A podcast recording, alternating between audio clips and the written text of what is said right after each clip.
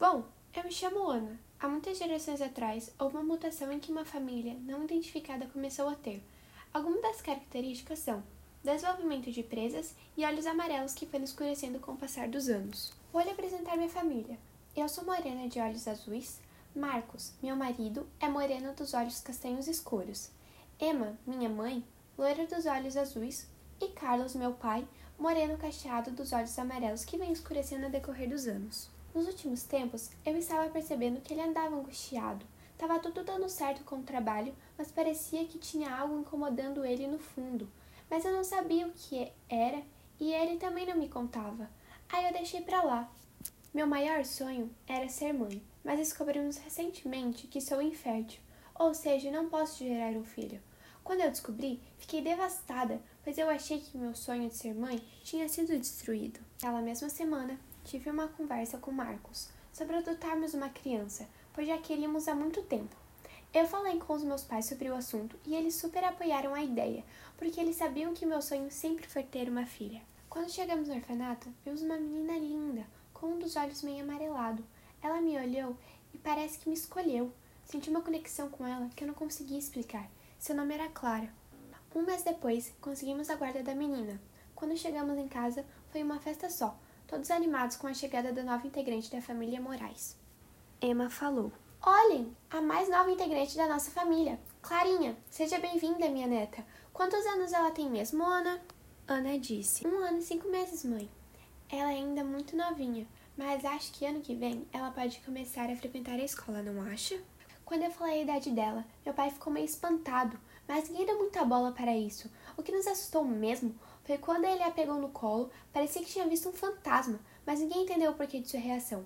Ele pediu licença e foi para fora tomar um ar. Carlos disse: Não, não, não pode ser verdade. Não é possível isso. Clara nasceu em novembro de 2019 e eu conheci Larissa em fevereiro do mesmo ano. Ele foi correndo procurar o número de Larissa, porque eles já tinham parado de se falar há muito tempo, para ver se tinha possibilidade de Clara ser sua filha e ela confirmou. Meu pai conheceu Larissa numa viagem de trabalho quando foi para Nova York, num barzinho, e traiu minha mãe com ela. Mas foi só uma vez, e aí eles pararam de se falar. Uma semana depois, ele recebeu uma ligação. Era Larissa contando que estava grávida. Muito bravo, falou que não assumiria, que era para ela dar um jeito e sugeriu dar para a adoção. Depois dessa ligação, eles nunca mais se falaram.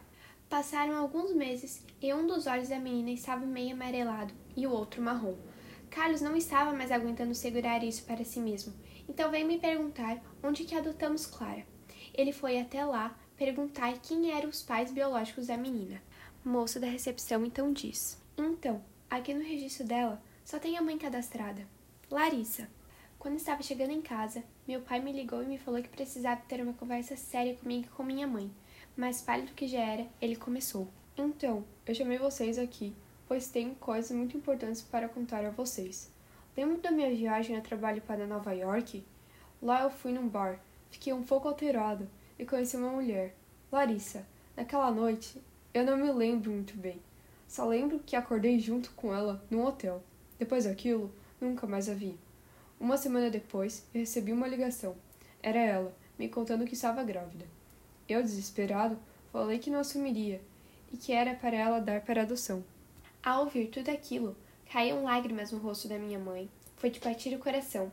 Continuou. Vocês devem estar se perguntando como eu tenho essa certeza? Por dois motivos. O primeiro, pelas dotas, se encaixarem perfeitamente.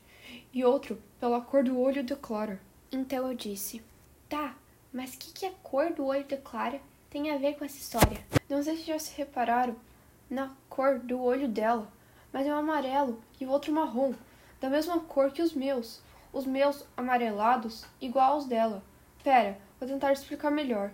Há muitas gerações atrás, houve uma mutação em que uma família não identificada, no caso a nossa, começou a ter, como desenvolvimento de presas, olhos amarelos, que foram escurecendo no decorrer dos anos. Eu achava que eu era o último vampiro da nossa família e do mundo, mas pelo visto, ela também é meio vampiro.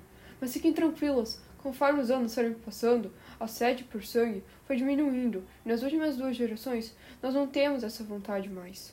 Eu e minha mãe ficamos em choque, pois nunca ouvimos nada sobre isso antes. Nunca imaginaríamos algo assim tão perto. Então foi assim que as peças foram se juntando.